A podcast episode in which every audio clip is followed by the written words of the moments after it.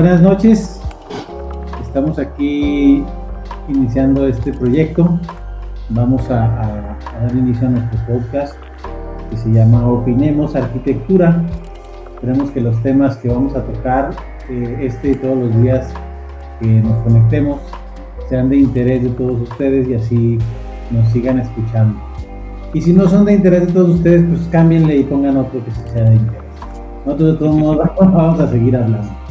Eh, vamos a estar aquí, eh, por aquí. Le doy la bienvenida a mis amigos y hermanos, al arquitecto Antonio Guillén y al arquitecto Antonio Leal, que somos los que vamos a empezar aquí con este pequeño, les digo, este pequeño proyecto. Y espero que, cada uno de los temas eh, ir mejorando, ir investigando, ir haciendo, y que seamos un, grupito interesante y que nos, den la oportunidad de hablar cada vez más con ustedes. Eh, no sé si mis compañeros Toño o el otro Toño, eh, Leal o Guillermo, no sé si alguno de ustedes quiera decir algo. No, pues yo creo que lo que creo que estaría bien que nos presentáramos, ¿no? Porque para que podamos empezar a que la gente nos conozca, a ver qué es lo que, que cuáles son nuestros perfiles y de qué manera podemos aportar. No sé, si, eh, si quieres empezar tú, Leal, hablar un poquito de ti pues yo soy el arquitecto Toño Leal. Este, estoy trabajando actualmente en un despacho de arquitectura junto con unos, pues podemos decir ya que son amigos, en donde trabajamos proyectos a nivel urbano, a nivel residencial, o por ejemplo ahorita estamos trabajando las maquetas. Este, también tengo la maestría en evaluación inmobiliaria y por ahí también estoy aportando un poco en el proyecto de familiar de la maderería actualmente. Muy bien. Ah, es que algo que, hay que aclarar primero, pues es de que todos nos conocimos donde mismo, todos, los tres somos arquitectos, eh, salimos de, bueno, eh, Leal y, Lara salieron del Tecno, yo, yo salí de la Autónoma, y nos coincidimos en, en, la, Universidad Autónoma de Durango, eh, pues nos conocimos en la, ahí mismo en la universidad, pero en el posgrado, en evaluación inmobiliaria, todos cursamos en el mismo grupo, y pues ahí fue donde comenzamos nuestra relación, nos empezamos a, conocer y, pues hemos hecho varios proyectos juntos. nos empezamos a querer, dilo, güey, dilo, no pasa nada. Pues así, tanto así como querer, pues no, ¿verdad? Pero, pero me caen bien. Nos empezamos a tomar cariño, no mientas, güey. Ok, está bien, si tú lo dices. Entonces, este, pues sí. Este, presentaciones. ¿Cómo? ¿Perdón? Ah, que faltan sus presentaciones. Ah, sí, ah, eso vamos, es que... que preséntate, Guillén, y luego ya sigo yo. Sí, mira, este, mi nombre es Antonio Guillén, este, soy tocayo de, del Arquitoño Leal. Eh, pues yo, yo salí de la Universidad Autónoma de Durango, eh, en arquitectura, eh, y pues nosotros estamos, bueno, pues yo actualmente me dedico a la docencia, doy clase mismo en la universidad, eh, doy las clases de, de AutoCAD, diseño asistido por computadora, y pues la clase de historia del arte. También ahora actualmente me dedico también a los proyectos arquitectónicos y pues yo soy un poquito más modesto. Antonio Leal pues ha tenido una experiencia más amplia. Y, pero ahorita lo que me dedico sobre todo es a la evaluación inmobiliaria y yo sí, sí hemos ahí abordado un poquito más en ese, hemos trabajado un poquito más ese, ese rubro y pues nada, Trabajo junto con Oscar. Ahí, a ver, ahora tú sigues, Oscar. Bueno, yo soy el viejito del grupo. Mucho. soy el más grande de estos canijos. Eh, soy arquitecto egresado del Tecnológico de Durango. Tengo estudios de posgrado en, en, la Universidad Nacional Autónoma de México. Tengo estudios también en el Tecnológico Estudios Superiores de Monterrey y la maestría en evaluación inmobiliaria por la Universidad Autónoma de Durango. muchos años me dediqué a la política. Tuve una carrera delincuencial más o menos amplia en política. Y, y ahora igual me dedico a la docencia, a una de mis pasiones que son la modificación de autos y correr autos. Y mi idea de, de, esto es más que nada actualizarme en muchas cosas. Yo ni siquiera sabía bien lo que era un podcast. Hasta le tuve que preguntar a una de mis hijas, eh, a uno de mis hijos, a la mujer, y le, ya me aclaró algunas dudas. Y pues sí, eh, me gusta mucho, una de mis pasiones de toda la vida es la arquitectura. Desde niño yo quería ser arquitecto. Y qué padre ahora que, que soy docente junto con Antonio Guillén, eh, ahí en la, en la escuela, en la, en la Universidad Autónoma de Durango, que nos dieron chance ahí de, entrar a, grabar, perdón, de entrar a enseñar. Y es padre, es padre el poder adquirir conocimientos y transmitírselos a, a las nuevas generaciones. ¿Y de qué vamos a hablar ahora, compañeros, amigos? ¿De qué vamos a hablar? Por ahí un tema de actualidad muy, muy, muy fuerte eh, aquí en nuestra ciudad las últimas semanas. Eh, ya bajó un poco por el tema este otro de las marchas en apoyo a, la doctora esta que acusaron de asesinato o algo así. Eh, pero el tema anterior, sí, en, auge en medios y en redes sociales, era el tema del el puente, no, el túnel el Durangueño, el puente que madrearon para hacer un túnel. ¿Qué opinan, amigos? ¿Qué, piensan de este túnel tan famoso que hicieron en nuestra callada y tranquila ciudad colonial? No sé, este, pues eh, bueno, lo que no saben, la gente que nos escucha, es de que nosotros ya vamos a empezar el piloto, ¿verdad? Este, nomás que no nos salió del todo bien.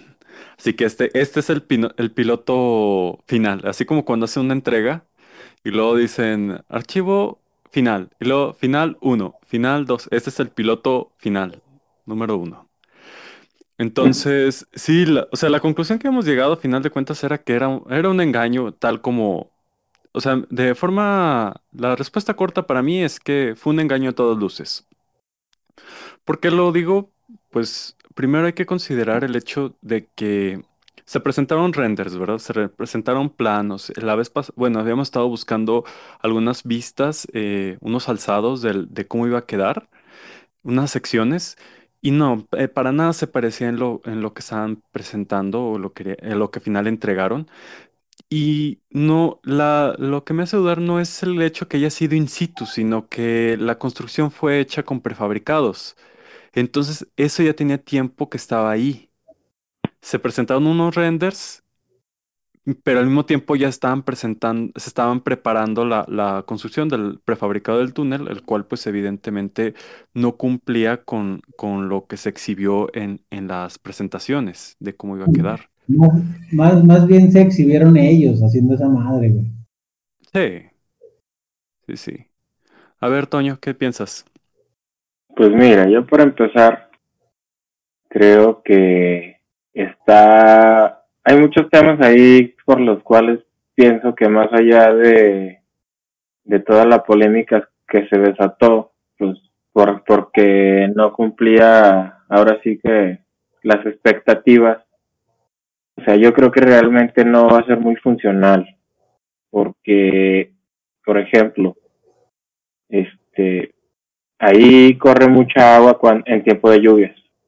Entonces realmente por ahí va a estar corriendo el agua muy recio y, y pues no, no, o sea, no va a funcionar en ese aspecto en tiempo de lluvias. No va a poder pasar la gente a gusto.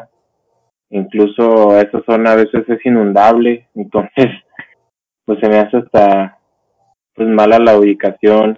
Este, no cumple así como que con, o sea, la sociedad turanguense estaba pidiendo un paso natural por donde ellos transitaban, que es, pues ahora sí que lamentablemente abajito del puente, del puente este del ojo de agua. Donde empieza, de, de, viniendo de Mazatlán a Durango, donde empieza, donde empieza el puente a desnivel, ahí por donde está la entrada del bosque de la China, ahí es donde es el paso natural. Exactamente, entonces yo más bien hubiera buscado una solución en ese punto específicamente. Este, de hecho, eso yo lo había pensado desde la carrera, pero eh, ya viéndolo bien, o sea, bueno, lo ideal sería hacer un, digamos, un túnel donde pasen los carros por abajo y la gente no tenga que esforzarse. Eso es lo, como lo ideal, ¿verdad? En un mundo utópico, eso sería lo ideal, ¿verdad? ajá, en un mundo, en un primer mundo, digámoslo así. este, y la gente, pues, el paso natural de la gente es ese, ¿no? Este puente, este túnel, el durangueño, pues está, ¿cuánto te gusta? 100 metros del paso natural, o sea, no creo yo que la gente lo vaya a usar tampoco como su primera opción de cruce. O sea, para mí que la verdad no es una solución tan efectiva. La primera opción de cruce entonces seguirá siendo arriesgarse. Pues ya no porque les taparon ahí con una valla, pero, o sea, es como poner parche sobre parche. ¿Es muy resistente la valla? Sí, sí, sí la pusieron bien. O sea, sí, sí está bien colocada, pero ahí se ve como que, o sea, estás forzando una circulación natural. O sea, lo ideal es que tú le des prioridad al peatón sobre los carros, ¿no? Pero pues en Durango lamentablemente nunca se hace de esa manera. Sí, había otros proyectos. Creo que tú participaste en un otoño leal eh, que eran puentes. ¿Los puentes sí son viables ahí? ¿O también a la gente, hay que decirlo como es, si a la gente le va a dar hueva ir a caminar otros 100 metros para ese paso que ahora les hicieron del supertúnel, también le iba a dar hueva subirse a un puente, ¿no? Pues yo, por ejemplo, he visto que en algunos puntos sí lo usan por ejemplo, en el de Paseo Durango, sí es más la gente que se sube al puente este que, el puente de la familia, creo que se llama, que la que pasa por abajo. Y el puente que costó cientos de millones, no sé cuántos, pero muchos millones, ¿no? Otra polémica, yo creo. Ah, claro. Esa no fue tan escandalosa como, como este.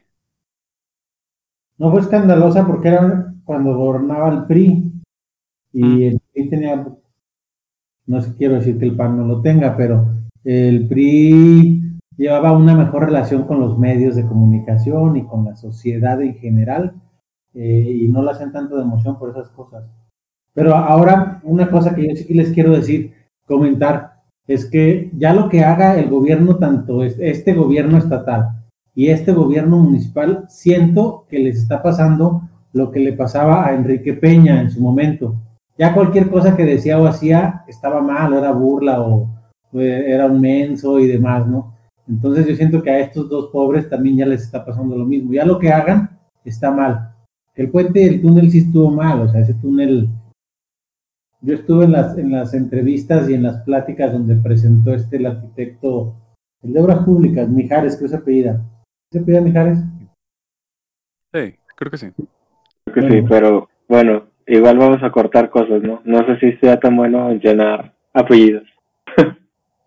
bueno, el, arquitecto este o ingeniero, el que es de obras públicas, yo estuve cuando, cuando lo presentó ante el cabildo y demás, y era un puente que la verdad yo dije, ah, cabrón, sí está muy chido, ¿eh? Sí está muy padre, pero no, no es nada, nada, nada parecido a lo que presentaron y a lo que hicieron. Espero no pase lo mismo con el puente acá donde tienen su casa, acá en Jardines, acá en Boulevard, ¿cómo se llama? Ah. El nuevo, el puente otro nuevo que van a hacer. Espero no vayan a salir con una trochada como la del túnel ese durangueño. Híjole. Híjole, bueno, luego, te, te, platico unas cosas. Pero sí, este, la, las... Eh, pues es que ya quedaron... Ya que dejaron mucho a desear con ese proyecto y ya ahorita pues la gente ya está bastante molesta. Bueno, a lo mejor ahora en este momento ya no, ¿verdad? Pero porque salió otra cosa. Lo de la doctora. Pero. Pero sí, es la, es lo que pasa, que eh, la, la, ventaja que tiene aquí es que la, la gente olvida rápido. Entonces, pues nada, va a quedar así nada más como un proyecto que no fue o que pudo ser y ya. Y, y así de Es simple. que lo anunciaban como el proyectazazazo de del gobierno, del municipal y que no sé qué. Y no, la verdad es que La, no. la banderita. Ay, ¿no vieron las personas que estaban manifestándose a favor del túnel? sí las vi. No, no, se pasaron, se pasaron con unas cartulinas ahí. Sí, que decían, si no vives por aquí, no opines. Y Sí. si, no, si no lo vas a usar, no hables. O cosas así. ¿no? Nah, estuvo pésimo, pésimo, pésimo, pésimo que pusieran ahí a unas señoras X a defender. Yo creo que ellas tampoco vivían por ahí, cabrón. Es que también por ese tipo de cosas ellos, o sea, ellos solo se van descalificando. O sea, este, la verdad es que muchas veces las intenciones son buenas, pero van haciendo ese tipo de cositas que, que tú sabes que son falsas, o sea.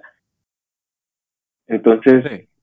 lo que va lo que va provocando en lugar de ver o sea de, de ver que tú como agente externo digamos a la situación en lugar de decir ah no hay gente que está defendiendo ese proyecto dices no manches o sea eso ha, ha de ser gente que está pagada o acarreado o sea en lugar de, en lugar de como ayudar a su proyecto con ese tipo de cositas se van ellos mismos hundiendo más y más y más. Se van desacreditando, ¿verdad? Sí, exactamente. No, no, pésimo. Oigan, y lo que no pasa de moda, así nada, nada que pasa de moda, ni la doctora ni nadie logra tumbar, es el, el, el pedo del coronavirus, ¿verdad? ¿Han salido a la calle últimamente ustedes? pues Ah, pues a las compras, no más. lo necesario sí Yo hoy tuve la, ne- la penosa, no, no penosa, la deliciosa necesidad de ir a McDonald's a comprarme una hamburguesa y estaba fallando en la aplicación de Uber Eats y pues fui allá a McDonald's de aquí de, de cerca de la camionera, aquí McDonald's Pancho Villa, creo que se llama. Y hice una fila en el Automac, más o menos como de una hora 20 minutos. Estaba llenísimo, la fila llegaba hasta la placita que está atrás de McDonald's. Estaba súper lleno. A la hora que pasé por, por la puerta de McDonald's, ya ves que para pasar ya al automac, pasas por ahí por la puerta de entrada, la puerta peatonal. No mames, estaba llenísimo. Llenísimo ahí de personas y, y pues no, yo no vi a nadie con cubrebocas. A nadie adentro. ¿eh? pues es que eh, Estaban es comiendo, otro- eh, pero no, no, no. No sé cómo va, se va a poner eso del coronavirus, del COVID-19 en, en enero. es que sí es que ese es el problema que como que ya anunciaron la vacuna y la gente ya se está relajando de más pero de aquí a que llegue la vacuna pues va a haber muchos muertos creo yo Y es que estamos suponiendo, estamos suponiendo que la, que la vacuna va a ser tan efectiva como se proyecta o como se prevé. Tampoco sabemos cuáles van a ser los efectos inyectarse hasta el secundarios. último, ¿verdad? ¿Perdón?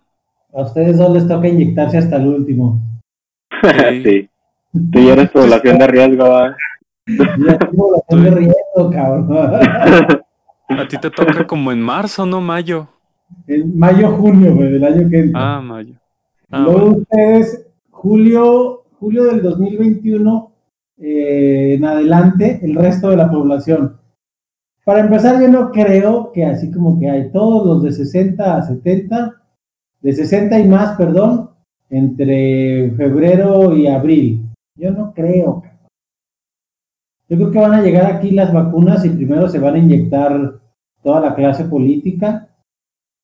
Y bueno eso eso es real y no te lo dicen te pintan que primero los doctores pero pues sí primero la clase política y luego ya los doctores yo creo Y primero la clase política y aquí en Durango ya me imagino, ¿no?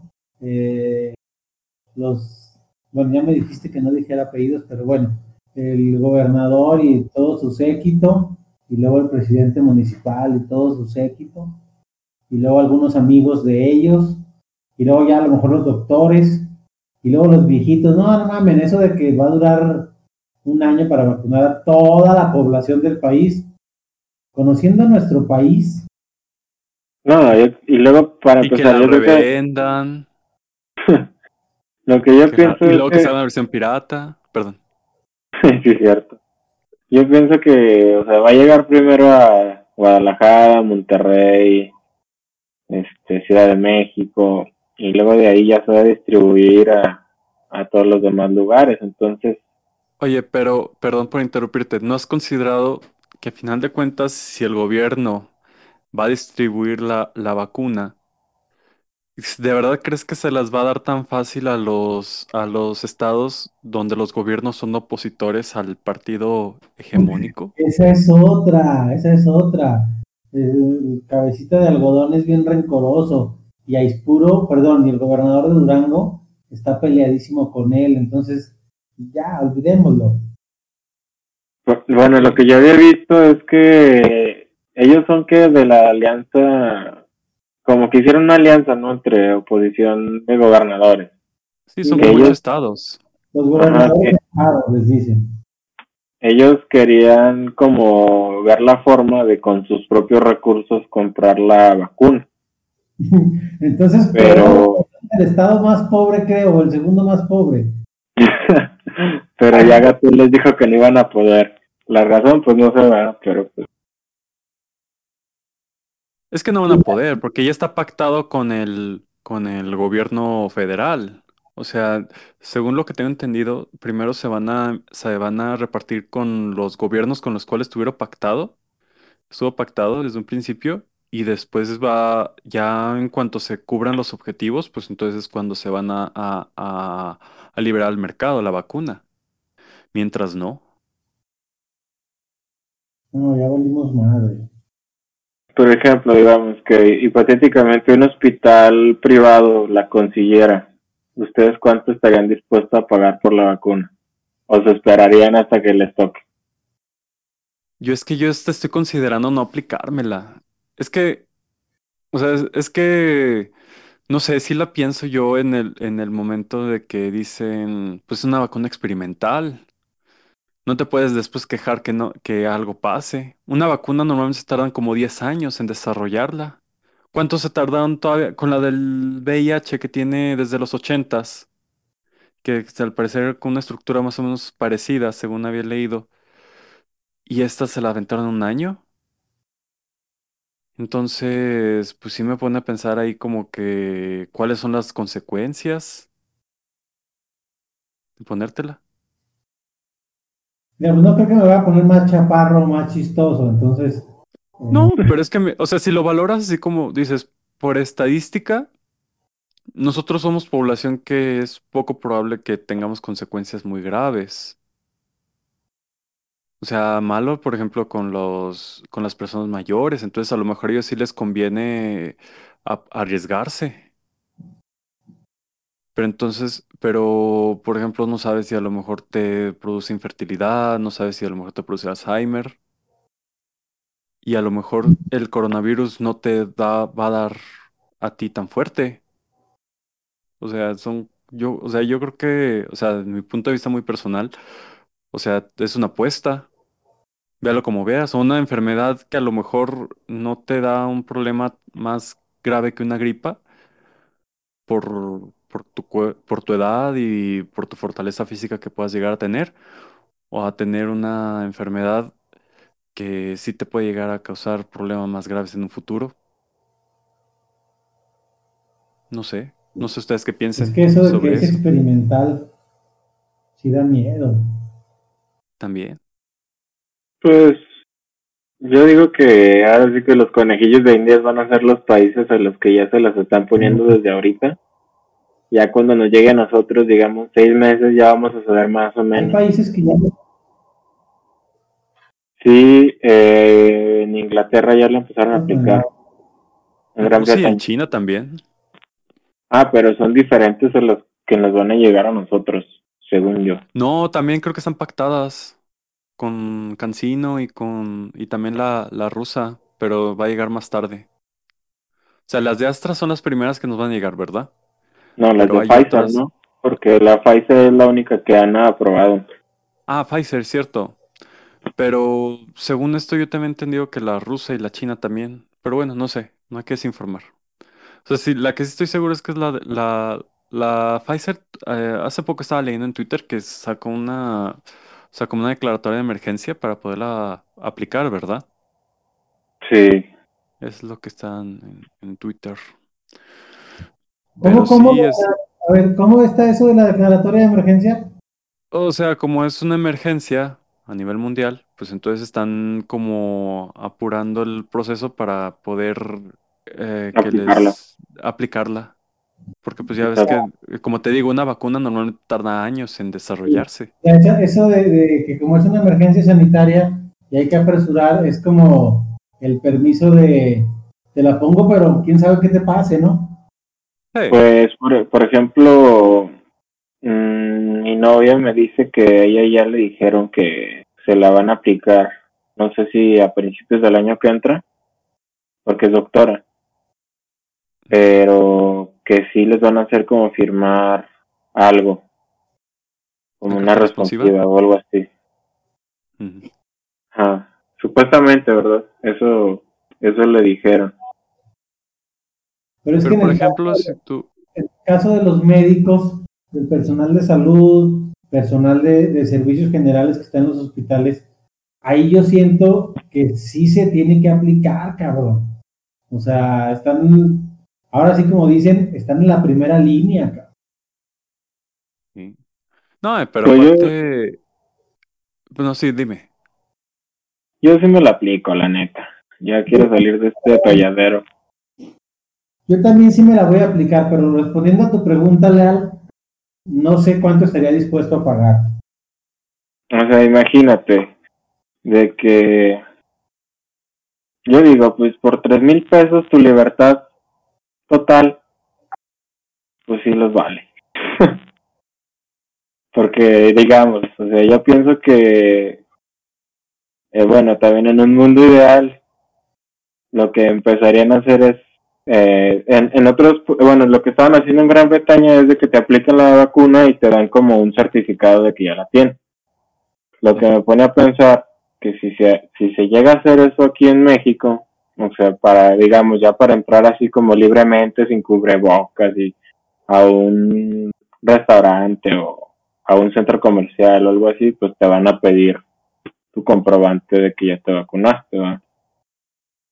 Pero ella ir así con, o sea, sin el cubrebocas y como ya No, más yo no regla, creo.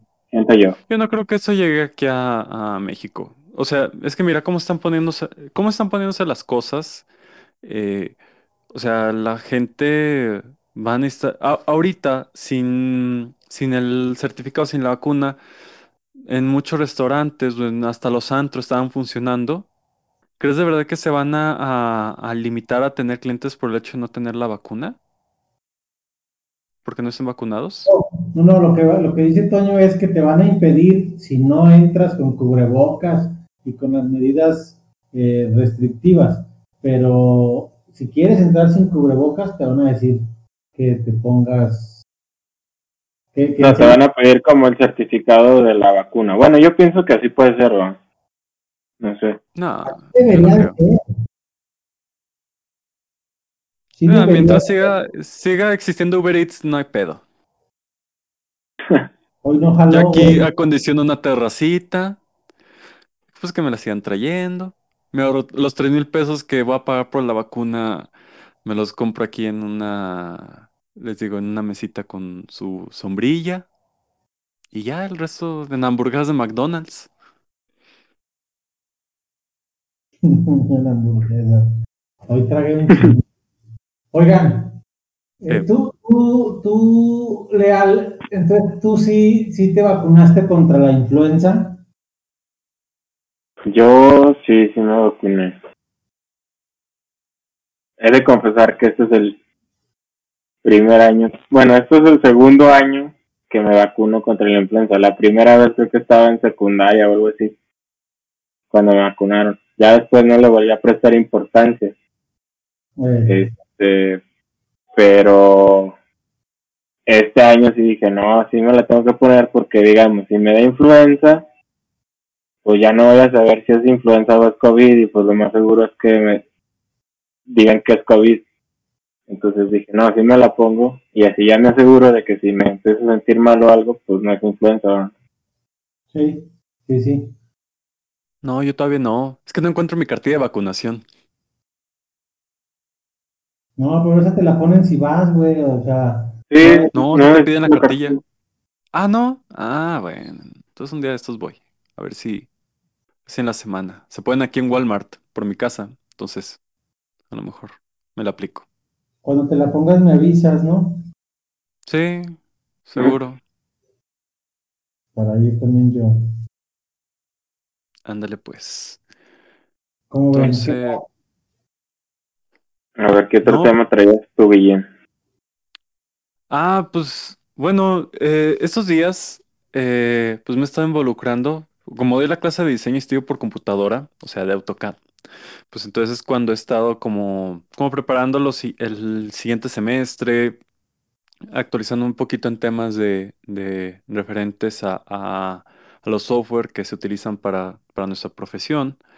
Y entonces es cuando me he estado involucrando con el software BIM. Ya lo conocía, ya, man- ya manejaba ArchiCAD y Revit de a nivel básico,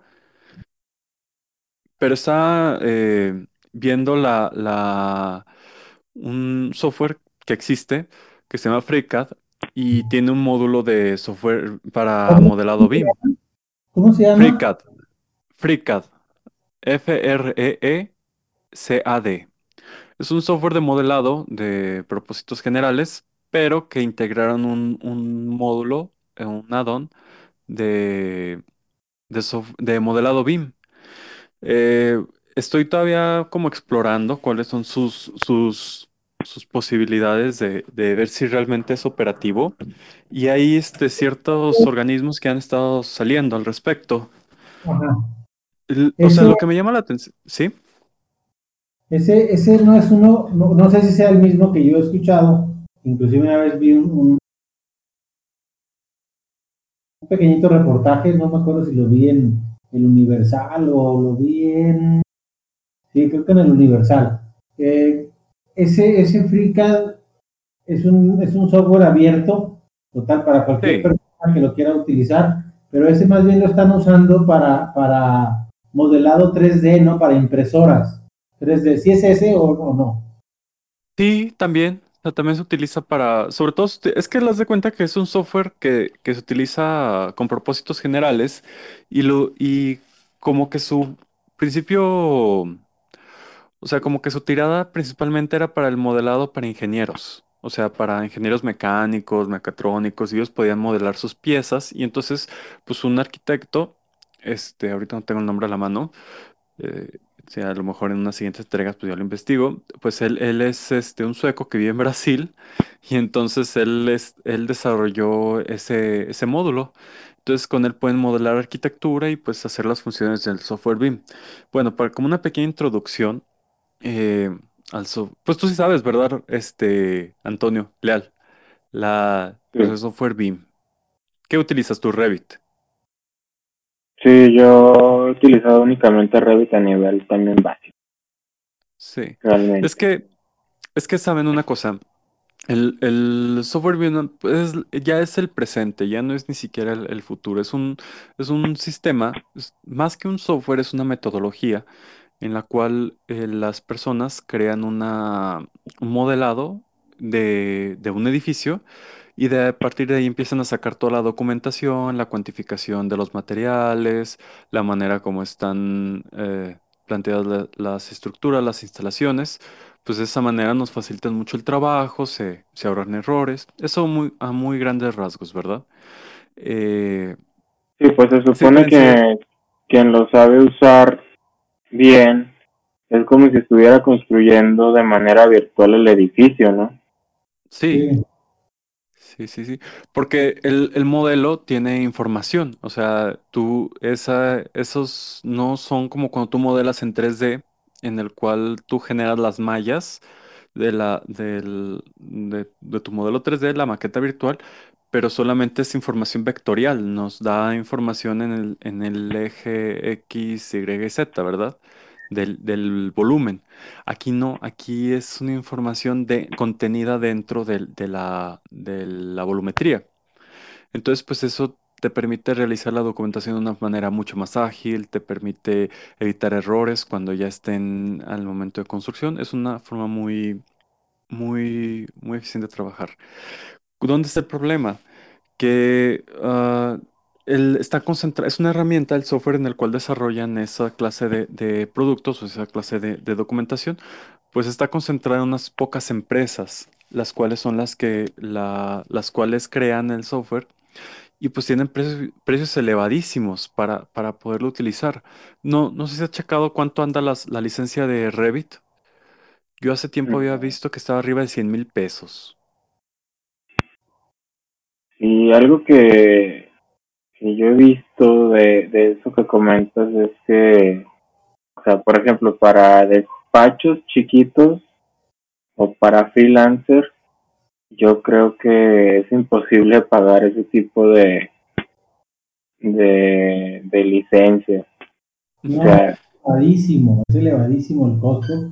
Y yo fíjate, porque nada, para, para funcionar, para funcionar como despacho, pues tienes que pagar la licencia de AutoCAD, la de Revit, la de 3ds Max, tienes que pagar la- el Photoshop, el, o sea, tienes que pagar un montón de, digamos, suscripciones o mensualidades o licencias que de poco en poco, bueno, ni siquiera de poco en poco, porque la realidad es que son caras, pues no, o sea, realmente tienes que ser un super despacho para tener todo en regla desde mi, punto de vista.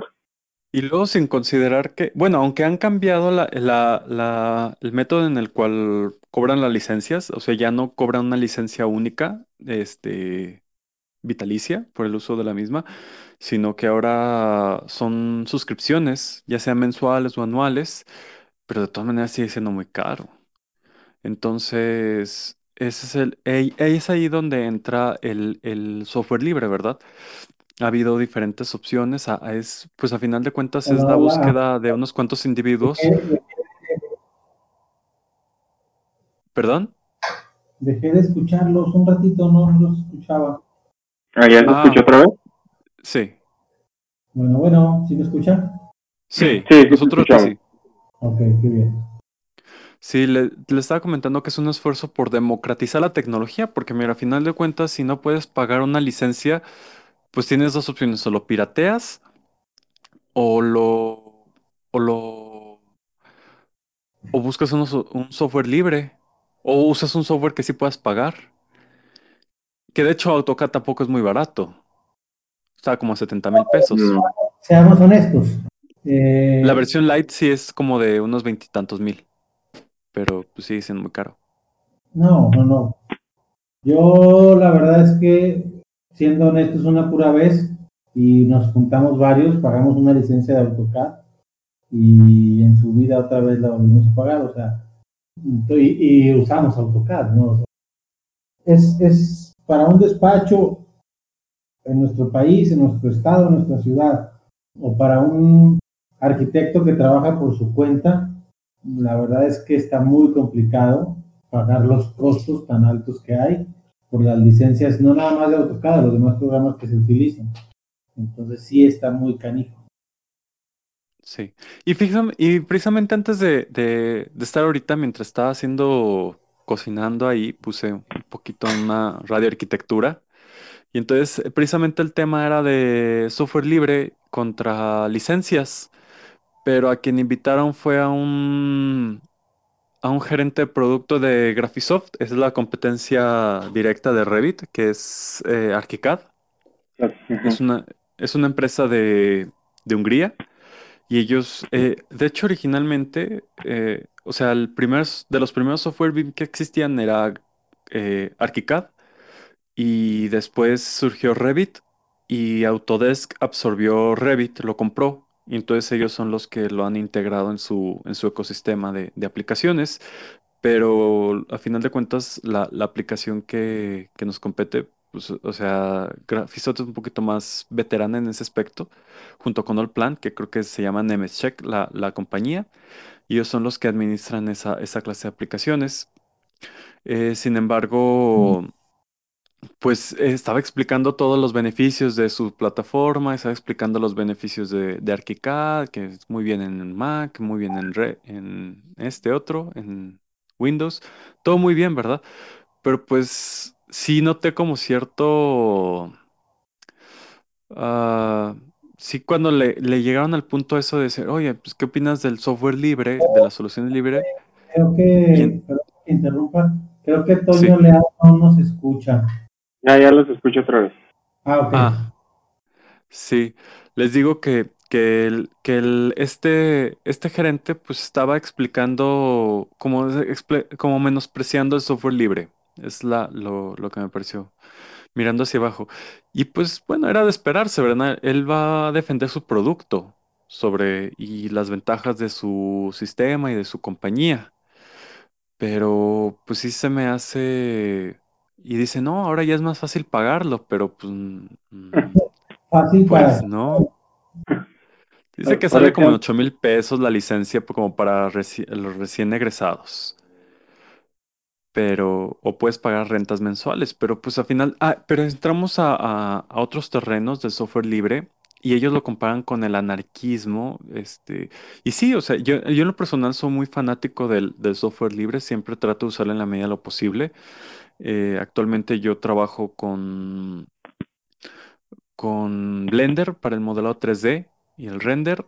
Eh, compré la licencia, eh, tiene la versión gratuita, pero también eh, hay- es un poquito extraño porque código abierto no necesariamente significa gratuito. Este, por ejemplo, yo compré una licencia de QCAD, que es el, el cual yo utilizo para dibujar mis planimetrías. eh, y ese pues ¿No me salió muchísimo. Pero ¿Ah? No utilizas AutoCAD?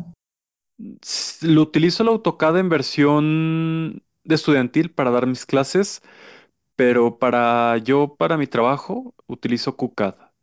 Porque suelen ser planimetrías bastante simples. Trato de simplificar mucho la, la representación, porque también no creen que es tan competitivo comparado con AutoCAD. Sin embargo, pues saca la chamba. Entonces, pero de todas maneras sí me hace falta como una, un software que sea un poquito más eh, potente, o sea, que me permita acceder, ajá, o sea, que me permita acceder a los beneficios del, del, pues del, del, del, del BIM, que es lo que, que es la siguiente evolución en, en- o el siguiente paso que tenemos que adquirir los despachos si queremos ser competitivos, especialmente ya que ahora las, las normas ah, e- están saliendo nuevas normas internacionales para la presentación de proyectos y el, ya el sistema de, de documentación que como manejamos o como nos enseñan en las universidades, que es sacar planos y planos, ya no va a ser del todo eficiente. Y es que es muy falseable. Tú, o sea, no sé si alguna vez les ha llegado una persona que les manda un plano y ven las medidas y pues ven que no corresponden y entonces y no es es que a Ah, veces lo que pasa es que la, que la persona explota las cotas para poder cambiar la cantidad. ¿No les ha pasado? No. Sí, de que las modifican modifican las para poderla cuando lo pasan al permiso eh, el o sea se deje llevar por las cotas y no, no note la, la, la discrepancia. Entonces, ah, por ejemplo, si tú eh, tienes una medida de un baño de, de un metro, explotas la cota y le puedes poner la medida mínima, que es 1.10, me parece, ¿verdad? En, al menos en el reglamento de Durango. Pero eso no puedes hacer con BIM. no, no, porque la geometría, este, tú puedes crear un algoritmo, entonces el, el- él te da los volúmenes de todos los, los, todas las áreas. Puedes crear algoritmos que analicen la, estructura y como todo es paramétrico, te puede arrojar toda la información que necesitas. Sí no lo puedes falsear. De hecho, cuando yo usaba ArchiCAD, eh, la acotación automática, o sea, no la podías modificar de ningún de ninguna manera. Tendrías que dibujar, o sea, podrías cambiar en el plano, o sea, crear, dibujar como con líneas individuales, pero al momento de que lo exportes a IFC y lo analiza, la persona te va a arrojar la, la discrepancia luego, luego. No lo puedes hacer. ¿Perdón? Que si te, das cuenta, te das cuenta que le estás dando ideas a tus alumnos. ¿De qué? ¿De, de eso? No, no creo que me escuchen. Además, no, no, no son tan listos. O sea, los, los que harían trampa no, no son tan listos. Además, este, o sea, bueno, es que es otra cosa. Ah, qué, qué, bueno que lo sacas este, a relucir, que es, era la preocupación que yo tenía en relación al, al, al método de enseñanza, porque también es algo que, que, los maestros de diseño me han externado, y es el hecho de que eh, cuando, si un alumno... no sé qué nos está fallando. A ver, déjame ver. Mm, yo sí escucho bien. Sí. Ah, te decía que, que, que los maestros se, se han expresado mal de, de una generación que salió de alumnos que no saben usar AutoCAD.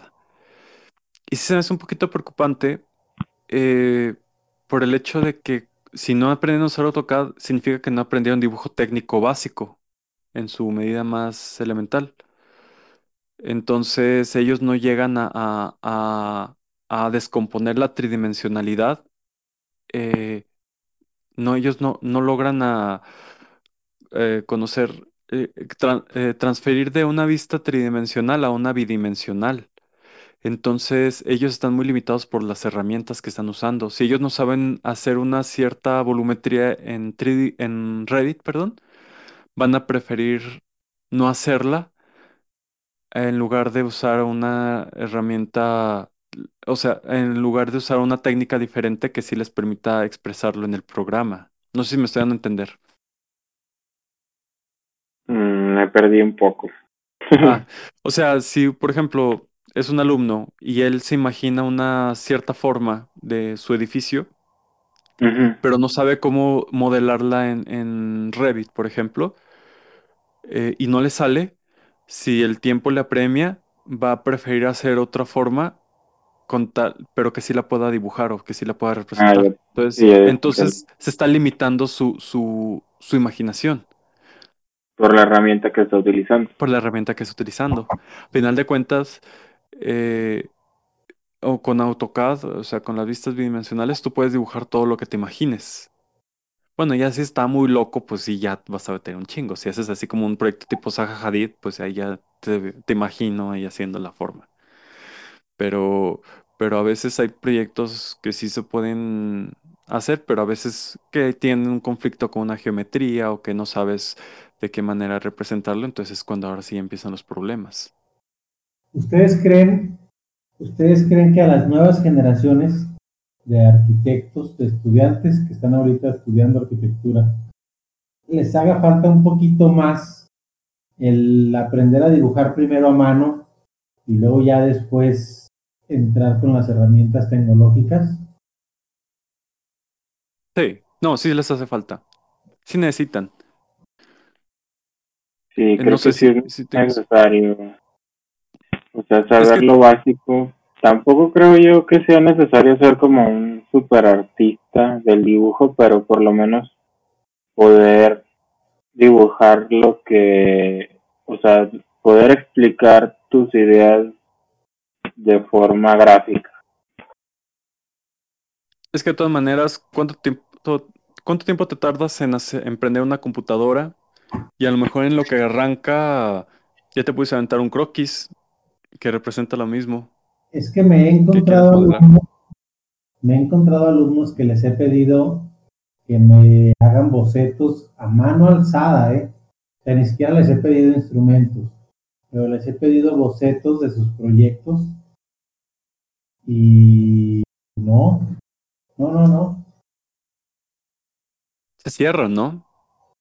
En serio, les he pedido bocetos.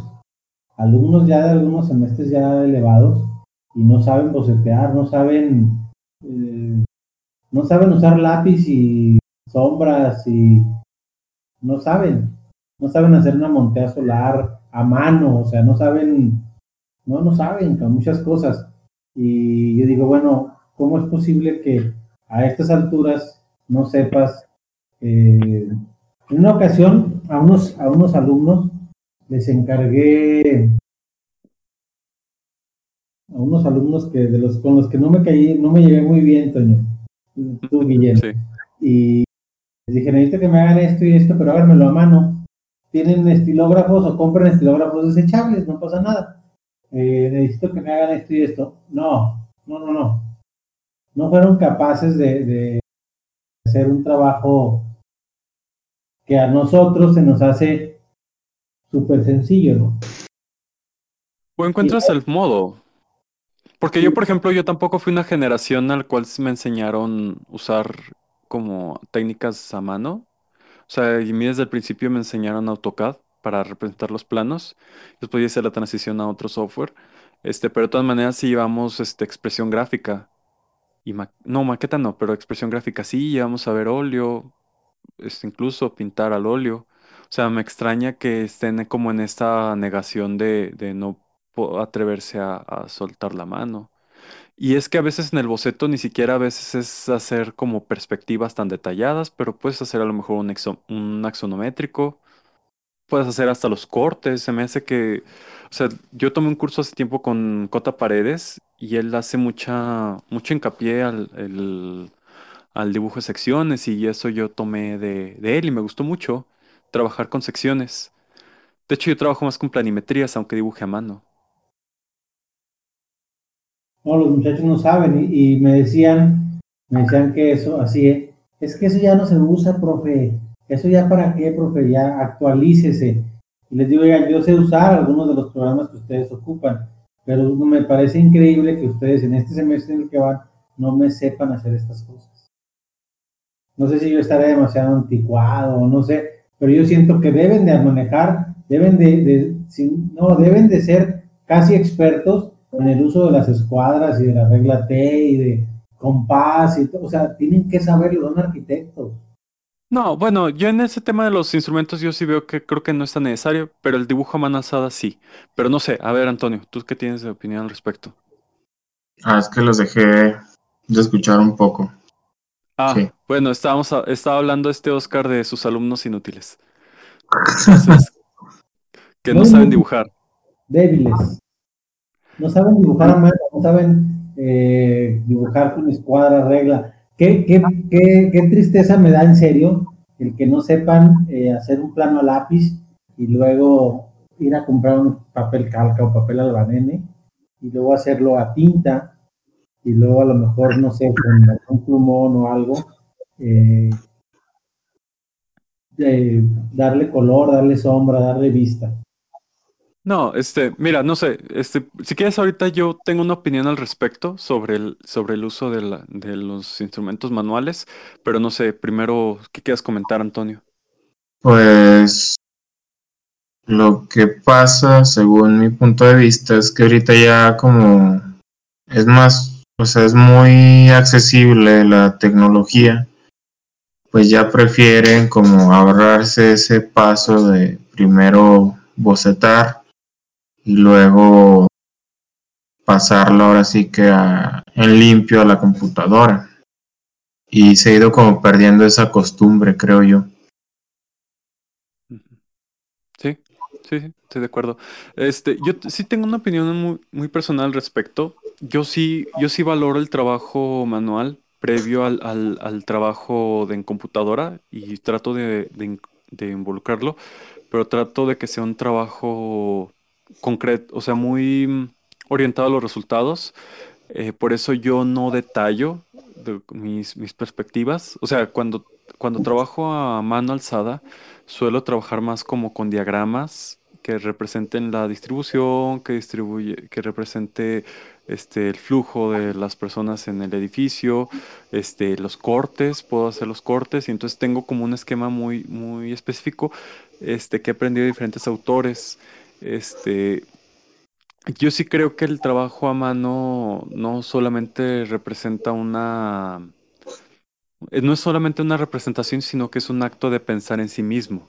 Es quizás por eso lo lamentable que, que, dice Oscar, ¿verdad? Que, que ellos no están tratando de, de hacer una expresión de su propia emoción o de su propia identidad o su forma de pensar a través del dibujo, sino que lo están convirtiendo solamente en una, en algo utilitario. Es que, ¿sabes? Cre- o sea, yo poniéndome del otro lado, creo yo que, el- el- o sea, los maestros sí te deberían de exigir que hagas ese, ese ejercicio, o sea, digamos que te lo califiquen junto con los planos que vas a presentar finales o, o sea, yo por ejemplo tuve la oportunidad de hacer un intercambio en Lisboa y estuve en la, en la facultad de, de arquitectura de allá. Y lo que yo me fijé mucho es que ellos hacían mucho, bueno, no sé cómo está ahí en la autónoma, ¿verdad? Pero, por ejemplo, ellos hacían mucho ejercicio mm, como, digamos, artes plásticas antes de pasar a, a, a hacer un proyecto arquitectónico como tal.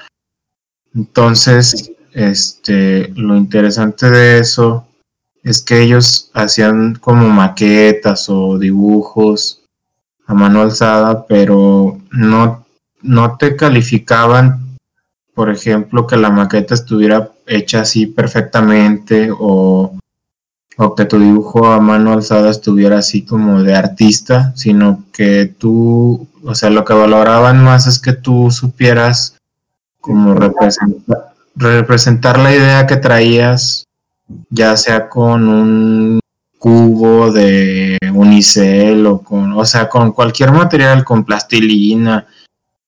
No, eh, por ejemplo, algo que a mí sí se me hace que me pasaba en la carrera es que era muy valorado eso de, la expresión artística. Y, y también está como el tabú de que todos los arquitectos deben de ser como artistas, pues ahora sí que como hacer dibujos así hiperrealistas o perfectos, así a mano alzada. Entonces sí siento yo que te vas como cohibiendo al ver que hay compañeros tuyos que destacan un chorro en ese aspecto, o sea, que hacen dibujos acá chidotes. Y pues tú ahí con, o sea, a mí me pasaba, yo no, yo no me considero así excelente dibujando, pero sí creo que puedo defenderme representando la idea, ¿verdad? Pero sí creo yo que si, si valoras más como la, concep la conceptualización más que la representación como tal, pues puede funcionar. Es que aquí no estamos hablando de la representación eh, en el producto final, sino en el proceso de diseño. Yo creo que sí hay que, que como separar bien eso porque pues es una, una es algo que se ha estado ge generando en el cual, como tú bien dices, este, no, no se aprecia en el proceso.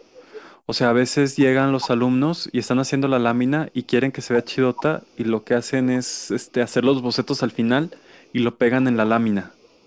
Que yo creo que es un problema. Eso se me hace, pues es una, es una mentira, porque tú o, haces o por los bocetos. ejemplo, yo que me acuerdo en carrera, me pedían maquetas, pero ya finales, nunca maquetas previas, o sea, no era como, a ver, haz una maqueta así con lo que tengas, con un papel o con algo antes de que, con, de que intentes hacer tu proyecto, sino era ya haz una maqueta, pero ya súper bien hecha del proyecto que ya hiciste previamente. Sí, ya sobre el proyecto cargaron las maquetas. Era bien Ajá. raro que, que, cargaran maquetas de conceptualización. En este Exacto. caso, a mí me encargó maquetas de conceptualización de Torrecillas, me encargó maquetas de concepto eh, a Cenet de Luna, fíjate. Ellos no, dos... es que, pero, por ejemplo, a mí sí me, me, tocó hacer eso, pero era como una clase en específico.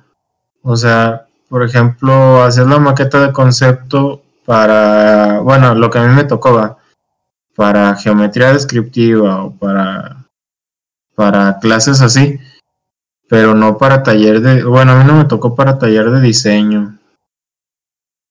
A mí No, sí me nosotros tocó sí, fíjate. en- aquí en la Ah, autónoma sí, sí hacíamos maquetas, también de concepto, pero, pero no era, no era propiamente como parte del proceso de diseño. O sea, no llegaba el maestro y te decía, este, ve haciendo la maqueta. O sea, no te crecí, hubo algunos. Sí, algunos maestros que decían, traigan material, traigan como goma eva o unicel, y aquí lo vamos este, cortando y le vamos dando forma. Desde ese aspecto creo que sí se, sí se pulió en nuestra carrera, pero en la generación que le dio clase Oscar y la mía, ¿cuánto tiene diferencia? Unos 10 tres años, ¿no? Más o menos. Más o menos. Y en ese tiempo, este, hubo unos cambios de directores y de tuvo mucha rol ahí cierto maestro y él fue el que dio como sacaron muchas materias porque estaban preocupados mucho por sacar producción para, para cierto maestro. Es una historia de corrupción que hubo en autónoma. Este, sin entrar mucho en detalle. Entonces, los alumnos se quedaron con la impresión de que tienen que sacar productos. De hecho, ni hacían maquetas ya, sacaban puras láminas de impacto. Sí, Este, eso era-. Sí, era su producto final, era el render, render y render. Y de hecho, ese maestro me dio a mi clase y él decía, no, desde la primera clase decía, no, y tienen que fijarse que el render les salga padre. Y así. O sea, él tenía una, una... Sí, es lo que quería. Tenía ajá, la venta. una constructora naciente y necesitaba mucho proyecto. Sí, sí, sí. Pues está naciente, pero sí, pero sí necesitaba muchos proyectos. Entonces, pues eh, ahí los chavos los sal- sacaron con esa dinámica. Sí hubo Y muchos Y problemas. bueno, volviendo a lo que decíamos, o sea, para aterrizar mi idea, creo yo que eh, en la parte del dibujo a mano alzada o del, la- del como la maqueta libre, digámosle, o sea, pues yo creo que ustedes que son docentes, como más bien que se fijaran, o sea, en, en la idea, más que, porque a mí me llegó a pasar, ¿verdad? Que el maestro se deslumbra mucho con, con lo que está como con el dibujo artístico, pues. Pero creo yo que para conceptualizar, pues no hace falta ser, hacer como dibujo artístico. Lo No, hemos visto. Definitivamente no. A final de cuentas, a final de cuentas la representación es el, es el, no, ni siquiera va a representar cómo se va el edificio. o sea, mientras estemos dibujando, diseñando, no es arquitectura, sino hasta que se construye. Y para eso está la parte de la documentación, de los planos. Quizás ahí hay otros aspectos que hay que valorar, pero, pero en realidad hasta que no se construye, pues no podemos hablar propiamente que hay una arquitectura. O sea, es una opinión mía. Así que realmente el, el dibujo artístico, pues en ese aspecto sí, sí sobra. Y a lo mejor hay arquitectos o hay eh, chavos que sí pueden llegar a, hacer obras muy buenas eh, si ellos, en el momento en que la construyan, no sé, no sé si a lo mejor me estoy haciendo bolas. O sea, no, o sea, a final de cuentas, a final de cuentas, nuestro producto es la documentación. El render o el dibujo solamente sirve para vender o para transmitir la idea. Pero nuestro medio para poder llegar a, a, a construir, a hacer arquitectura tal cual es el edificio ya físico, construido. Sí, pero que- bueno, yo digo más bien como lo que dice Oscar, que, que le pidió a sus alumnos como representar cosas y no pudieron. Pues No, no creo yo. pudieron. Sí. hicieron. Aparte, aparte de, de que no sabían y no tenían los elementos para hacerlo, eh, elementos de conocimiento, no los tenían para, para llevarlo a cabo. Aparte los vi frustrados porque no podían. Sí, bueno, en este caso aquí, aquí ya es ot- otro problema, entonces aquí es el conocimiento, la falta de conocimiento de ellos para, para, Y, para, y- ver- y para aparte, transmitir a la realidad. Ajá. la par- la- o sea, y aparte la práctica, ¿no? Porque pues te frustras porque digamos Chance y Oscar es el primer maestro que les pedía hacer eso en toda su en toda su trayectoria estudiantil. Estaban Entonces, en A lo mejor ni, ni siquiera est- esti- respirador ya tenían. no, ya ¿Qué- no son diseñadores. Ya ¿Cómo? ¿no? respiradores. Ah, ya no usan los respiradores. No, ya no, güey. Ya, ya es todo es su computadora. Todo Eh. es su computadora.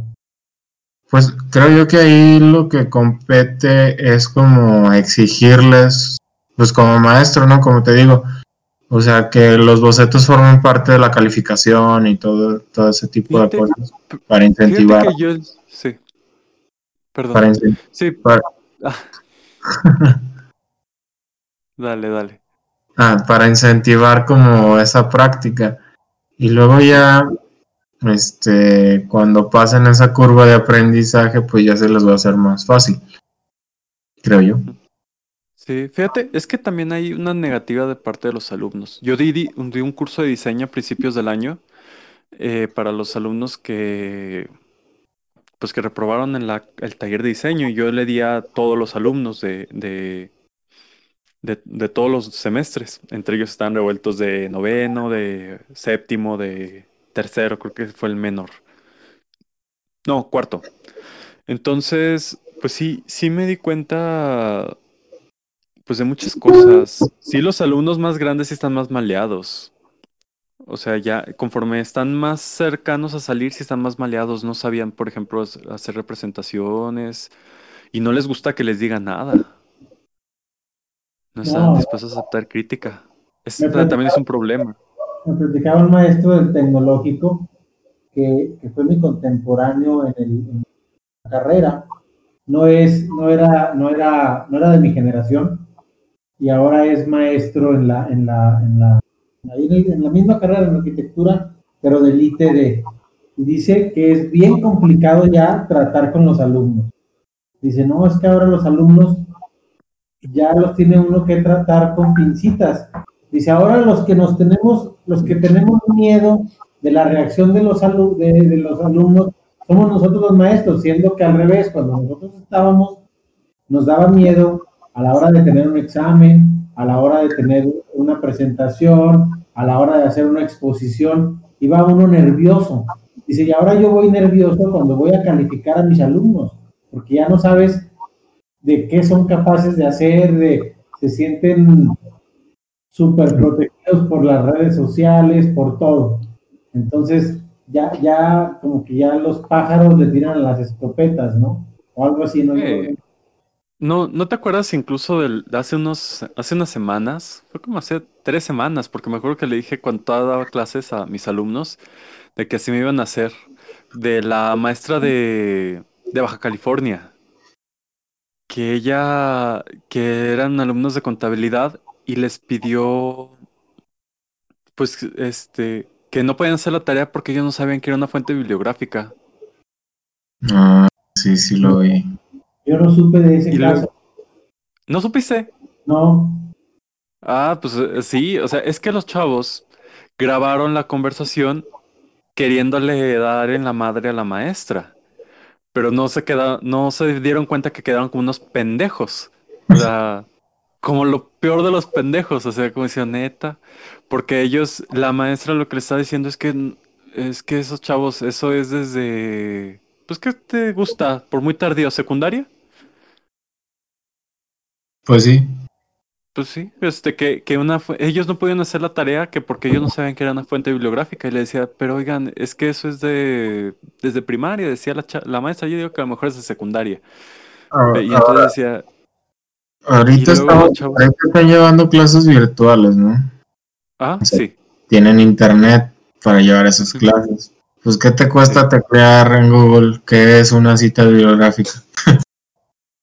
sí, ah, que porque se confundieron por otra palabra, creo que era referencia bibliográfica, que no sabían.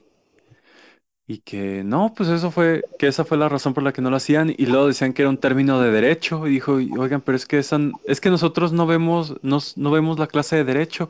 Dijo, pero es que cita bibliográfica no es una palabra jurídica.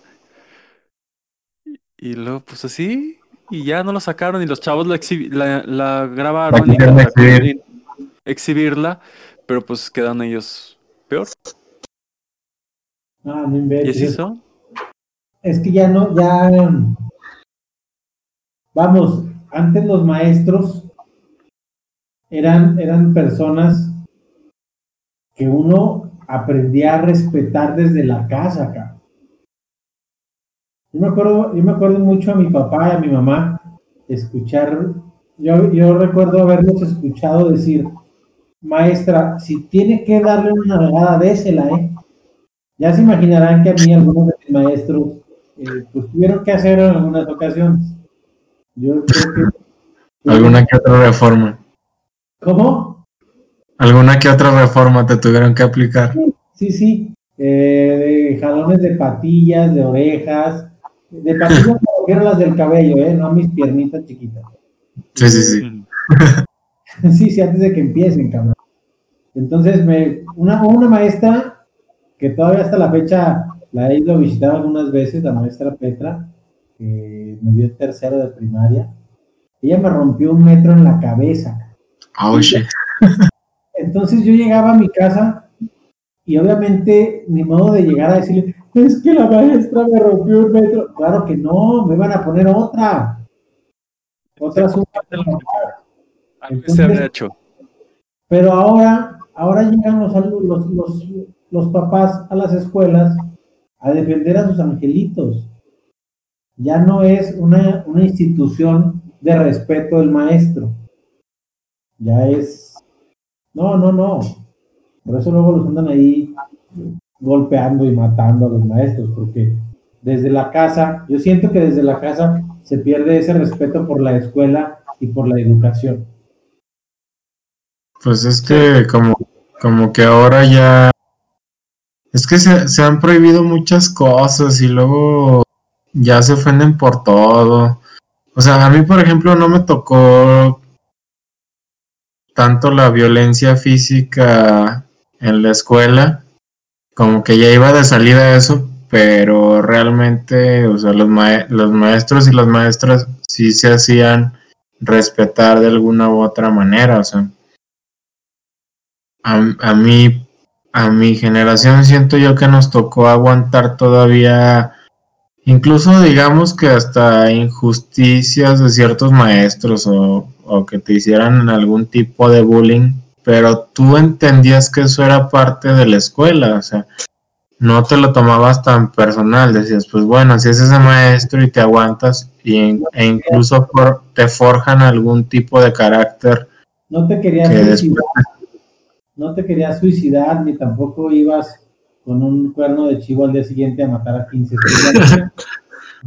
Pues no, no como tal, o sea, por ejemplo, yo sí les agarraba coraje o de repente sí me agüitaban los malos tratos, pero también entendías que era parte de, y luego ya después te sirve cuando te encuentras con algún jefe sangrón o con, con algo así que dices, bueno, pues lo tengo que aguantar y ya. No sé si, o sea, yo, estoy de acuerdo en que la tolerancia a la frustración es cero eh, en la actualidad, con las nuevas generaciones sobre todo, pero, o sea, si, esa, de, esa declaración de que antes uno se aguantaba las cosas por respeto, pues así como con ciertas precauciones, porque también sí existían muchas injusticias, pues por ejemplo en el lado del abuso sexual hacia las mujeres, o por ejemplo el acoso que se tenía hacia algunas personas, este, nada más porque sí, o sea, si el maestro le caía mal a una persona, ya le iba a traer de carrito hasta que el, hasta que el pobre chavo tronara. Y a veces no se trata de la fortaleza mental, sino que son situaciones súper difíciles. Entonces, pues yo sí, yo sí siento así que, que tiene que, o sea, se ha traído cosas buenas el hecho de que ya, ya el alumno ya no, ya no se cae en las injusticias. Y yo, yo tengo la fe en de que los alumnos buenos, los alumnos que valen la pena, van a, saberse sobreponer a, al, a, los retos que implica la vida universitaria. Y pues a final de cuentas el alumno que no tolera la frustración son alumnos que no van a ser competitivos. Y pues nada, es, es así. O sea, al final de eso les va a jugar en su contra a los alumnos que no puedan llegar a, saber relacionarse y a ser un poquito, uh, ¿cómo ¿cuál puede ser la palabra? Tolerante a las situaciones adversas. No sé, Pero el problema creo es que se están llevando a los maestros en, en el camino. Porque No, siempre ha habido buenos, por ejemplo, yo sí, yo a mí sí me tocó que había buenos maestros que eran así como sangronzones o te hablaban fuerte, pero te enseñaban bien. Entonces como que aguantabas, decías, bueno, pues este es medio sangrón o grosero, pero enseña chido y te aguantas. Pero ahorita como también ha pasado de que llega un maestro y les habla fuerte y no se aguantan. O sea, ya no, no ven esa ventaja de que el maestro les está dando bueno, una buena clase o algo así. Como Ah, sí, que ya, se van por o sea, que a lo "Ay, mejor- aprendió".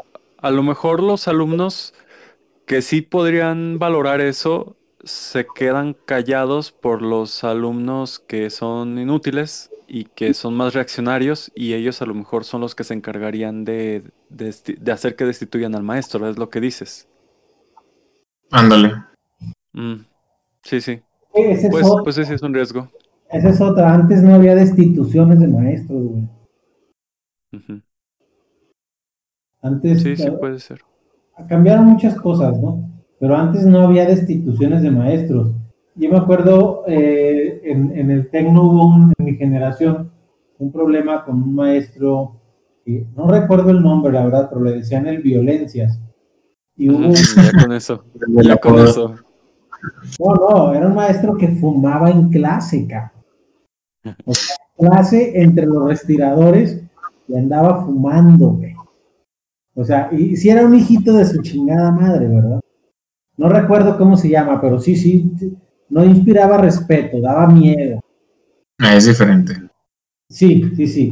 Y entonces yo me acuerdo que en una ocasión hubo unas muchachas que se fueron a quejar de él y se les unieron varias, varias muchachas de ese ciclo escolar y creo que lo premiaron a él con un año sabático.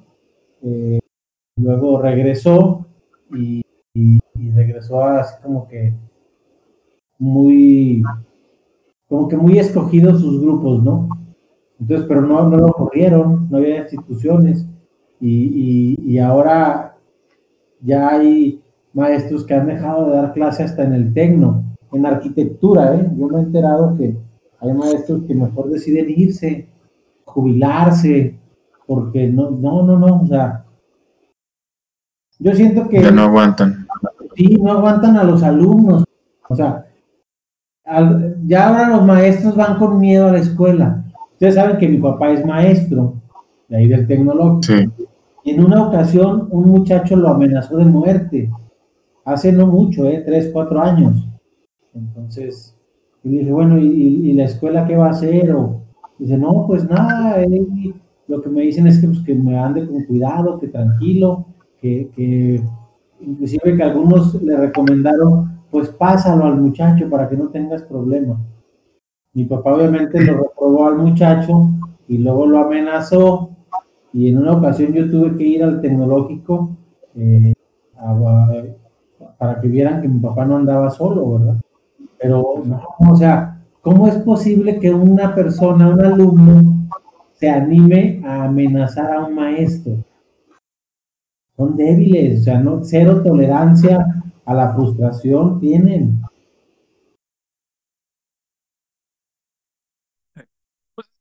Es una consecuencia del, del mundo de vida del mundo posmoderno. O sea, en el, en el mundo en el que actua- en el que actualmente estamos, pues se las obtienen recompensas inmediatas por, por nuestros impulsos, por nuestras pulsiones. Entonces, en el momento en el cual eh, el- la recompensa no se obtiene de forma inmediata, debido a que pues, tienes que batallarle, tienes que chingarle para, para obtener las cosas que valen la pena, como es la educación, pues cuando entonces la gente empieza a sacar su, se empieza a sacar el cobre. Y entonces, pues esos chavos aprovechan el poco poder que han estado obteniendo actualmente con la visibilidad que obtienen con las redes sociales.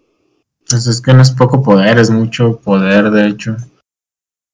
Y pues casi Ah, todos los maestros Sí, bueno, sí, por, por medio de las redes sociales, justamente. sí, una forma de denuncia. Pero, o sea, ese es pero es un poder ficticio. O sea, en el sentido de que sí, a lo mejor puedes quemar a una persona, pero mundo, y sí puedes tener consecuencias graves, no, no voy a decir que no, pero, pero no tienen la, la, o sea, a final de cuentas no, no es como que a nivel legal, si tú haces una denuncia, muchas de esas, de esas denuncias no proceden. Es como, por ejemplo, los chavos de Baja California. Pensaron que a lo mejor exhibiendo a la maestra, este, iban a llamar la atención de, de las autoridades y les dicen, ay, sí, mijito, sí, tienes razón. No les deben de haber dicho que una cita bibliográfica, este, eh, lo que significa. Tenga, se la vamos a quitar a la maestra. Pues no, al final de cuentas no, no pasó eso. Quedaron peor. Y es un arma de doble filo, a final de cuentas, también las redes sociales. Entonces, no, pues, no te han dado, no te han dado así como que, eh, Toño, preocupación de, algo, no sé, como que tus alumnos te graben y luego te intenten exhibir? ¿No piensas en Ay, eso? pues el otro día, el otro día un tweet que puse, sí, me, sí medio me culié, porque en realidad no, viéndolo objetivamente no dije nada malo, ¿verdad? O sea, está, había puesto así pendejamente, dije, voy a hacer un examen oral, háganme emputar para escoger las preguntas más difíciles. Y probablemente no, no fue. Y no, realmente no eran las preguntas más difíciles, eran las preguntas que estaban en los libros que les encargué.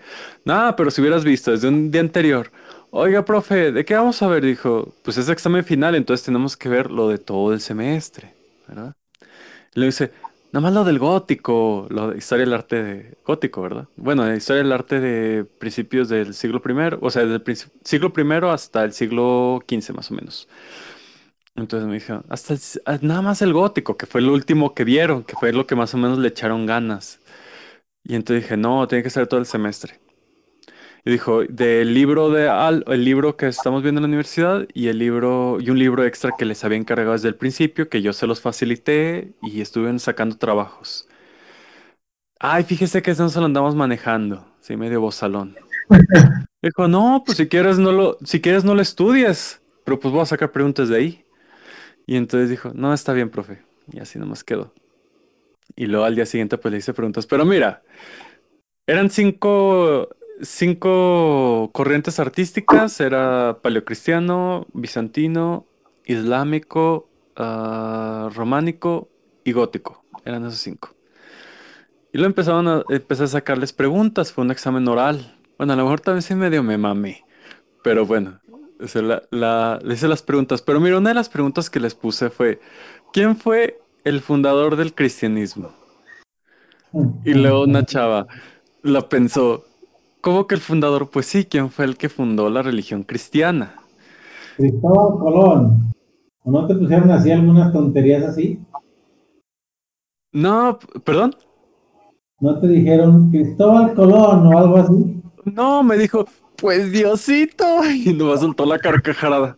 Y luego dije, no, Dios. Y te dije, pues sí, pero ¿cómo se llama Dios? Y entonces, bueno, no, bueno, sí, le tuve que decir eso para que entendiera. O sea, todavía le ayudé. Y me dijo, no, pues Jesús. Y entonces, ah, está bien, ya. La chingada, ya, el que sigue. Y no, pues sí, y No luego que- ¿Ah? No se lo tomó en serio, por así decirlo. Pues no se lo tomaban en serio. Y al final, pues no los pude reprobar porque, pues también ahorita como está la pandemia, dices, nah, pues pobrecitos, que no ven que están bien traumados. Pobrecitos Es- no, no. Pobrecitos no. Yo el, examen final le pregunté a un muchacho, le dije, oiga, fíjate, yo bien fácil. Me quise ver así, maestro, buena onda. Y les dije, a ver, a los que se van a ir de final, eh, presenten las unidades que reprobaron. Entonces les dije, a ver, para derecho al examen, tienen que entregarme todas las tareas del mes. Un muchacho debía dos unidades. Y yo, "Oiga, profe, ¿y ¿yo qué voy a hacer? Las tareas del mes. Le dije, hágame las tareas del- de la unidad 1 y la unidad 2 para que las pueda presentar. O sea, ya al final de semestre podía pedirlas, las tareas. y aún así no entregó nada. No, pobrecitos no. Es una generación de cristal débiles que están acostumbrados a no hacer nada. No, pero de todas maneras hay buenos chavos, hay buenos elementos de todas maneras que, que... Pues es que yo creo que también es, es trabajo de uno tratar de ubicar a los... Es que es, es, en realidad esto es a final de cuentas lo mismo que siempre ha ocurrido, ¿no? ¿Cuántos de los que van a salir de, de, de la arquitectura son lo, de la carrera? ¿Cuántos efectivamente trabajan en eso? Pues en realidad es un porcentaje mucho más bajo. ¿O cuántos dan clase, verdad? pues sí.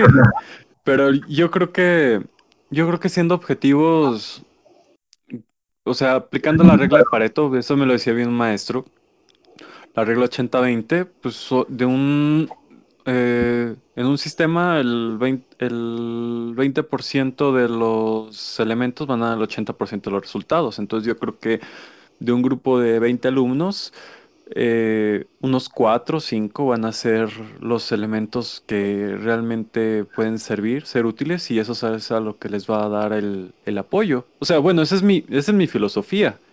Pero yo, ubico, yo ubico a los alumnos, este, yo a todos los trato bien, trato de que todos tengan el mismo acceso a los recursos, pero yo este, igual trato de, apoyar a los alumnos que veo que les van a tener futuro y el resto, si se la quieren llevar pian pian, pues ellos están en todo su derecho. Pero, pues entonces, ¿qué estás haciendo en una carrera en la que no vas a... O sea, que no vas a ejercer o... Digo, sí pasa, ¿no? Pero también, pues chance sería como lo más responsable decirle, oye, pues si no te gusta, pues no le sigas, cámbiate de carrera. ¿no? No, yo sí les digo. yo sí les digo, ¿dónde no? está chance cambiarse a gastronomía? Piensa que estoy bromeando. A gastronomía. no, o sea, pues no, no de mala onda ni de, de que sean fracasados, sino pues deje de estar aquí frustrado, sin querer hacer la tarea, sin, sin echarle ganas, vaya hacia otro lado donde sí sea feliz, creo yo. No, pero yo sí les digo, ¿Cómo, Oscar? Le digo a Toño, a, Leal que dio en el, en el clavo de todo. Hay que hacer lo que nos haga felices. Sí, a lo mejor su, su futuro es hacer brownies con mota. Y pues ya, este, que hagan eso.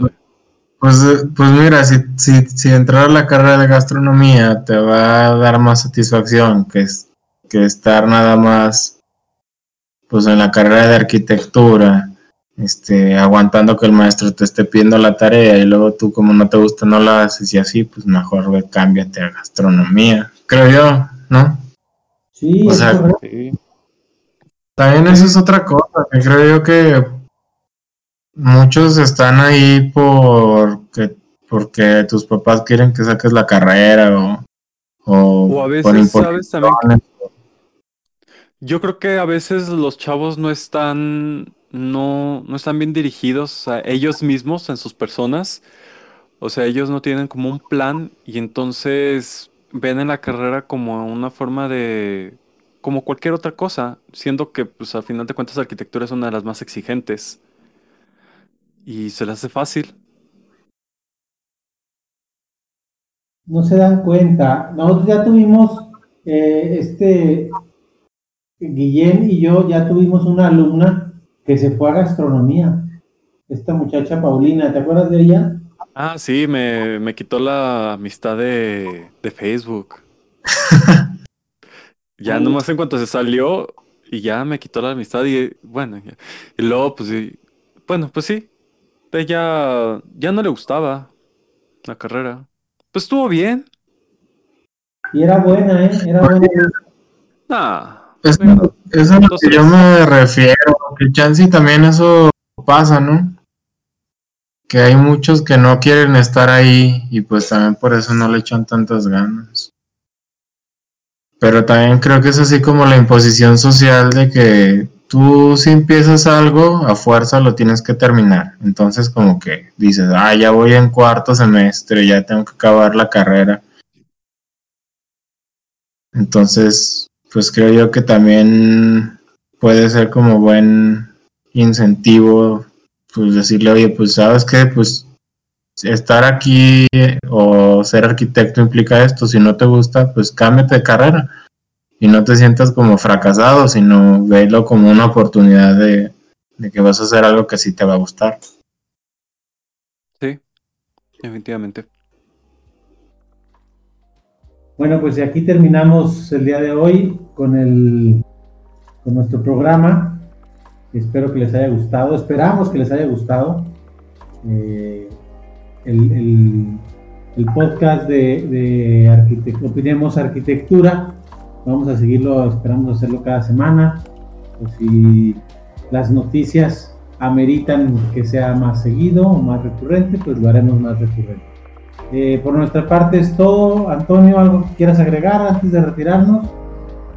No, pues esperen nuestras redes sociales. Pronto las vamos a tener ahí este, activas para que podamos eh, estar en contacto. Y pues nada, cualquier cosa, pues saben dónde podemos encontrar. Escúchenos, escúchenos en nuestras redes sociales, opinen en nuestras redes sociales algún tema que les interese, algún tema que quieran que, que platiquemos, que comentemos. No somos expertos en nada y somos expertos en todo. Así que bueno, pues hasta la próxima y que tengan una bonita noche, tarde o mañana. No sé, hasta la próxima, Jorge. Bye bye.